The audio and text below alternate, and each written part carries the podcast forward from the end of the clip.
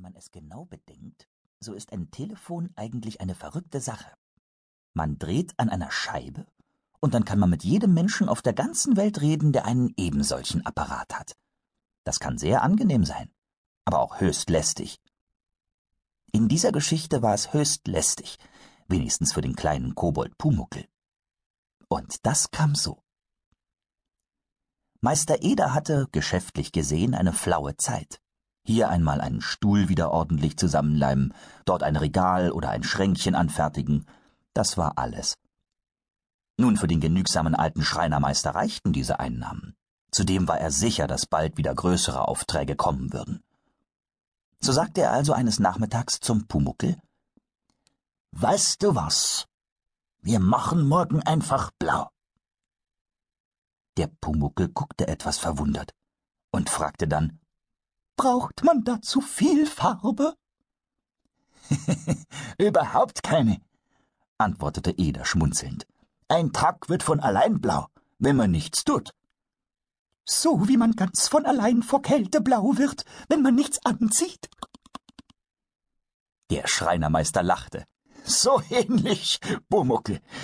Aber weißt du, was wir an diesem blauen Tag unternehmen? Wir gehen in den Tierpark. Tierpark? Fragte der Pumuckel verwundert, denn er hatte noch nie von so etwas gehört. Da gibt's Löwen und Bären und Elefanten und Seehunde, zählte Meister Eder auf. Aber der Pumuckel machte ein bedenkliches Gesicht.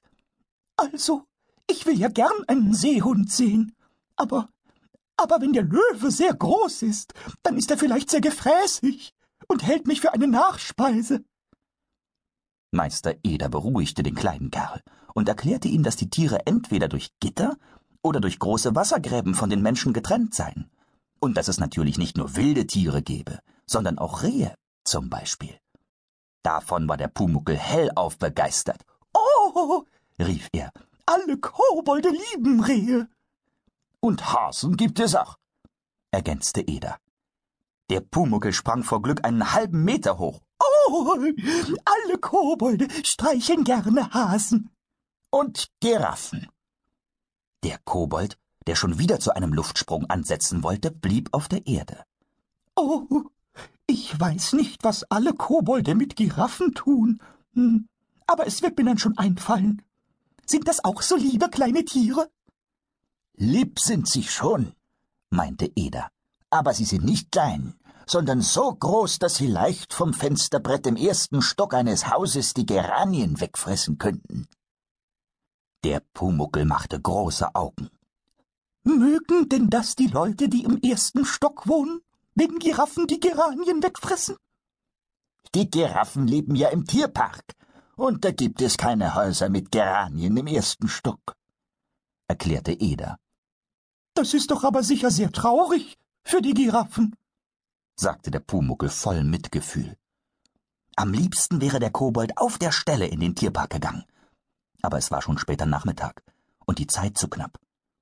Meister Eder versprach, dass sie den ganzen nächsten Tag dort verbringen würden. Und das tröstete den Pumuckel auf der Stelle, so dass er jubelte, Morgen wird der blaueste von allen blauen Tagen, die es gibt. Juhu! Und in diesem Augenblick läutete das Telefon. Meister Eder nahm den Hörer ab. Es meldete sich Professor Bergmeier, ein alter Kunde des Schreinermeisters. Ich äh, verreise übermorgen für zwei Monate, Herr Eder, und äh, da dachte meine Frau, dass Sie in meiner Abwesenheit mein Arbeitszimmer neu einrichten könnten. Nicht wahr? Eine Schrankwand und äh, ringsrum Bücherregale und ein Schreibtisch genau dazu passend. Wäre das möglich? Meister Eder machte eine Verbeugung, obwohl der Professor das nicht sehen konnte. Aber natürlich, ich äh, habe gerade Zeit dafür. Meister Eder war über den Auftrag ebenso erfreut wie der Professor über die Zusage. Nur eins noch, gab Herr Bergmeier zu bedenken. Wir müssen das alles morgen besprechen und abmessen. Meine Frau hat schon genaue Skizzen gemacht. Morgen. Meister Eder dachte an sein Tierparkversprechen. Könnten wir das nicht übermorgen? fragte er schnell. Doch der Professor war ja übermorgen schon nicht mehr hier. Es blieb Eder nichts anderes übrig, als zuzusagen.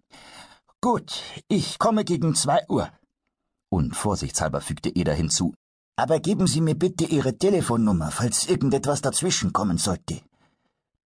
Der Professor gab ihm die Nummer, und Eda notierte sie auf einem großen weißen Zettel.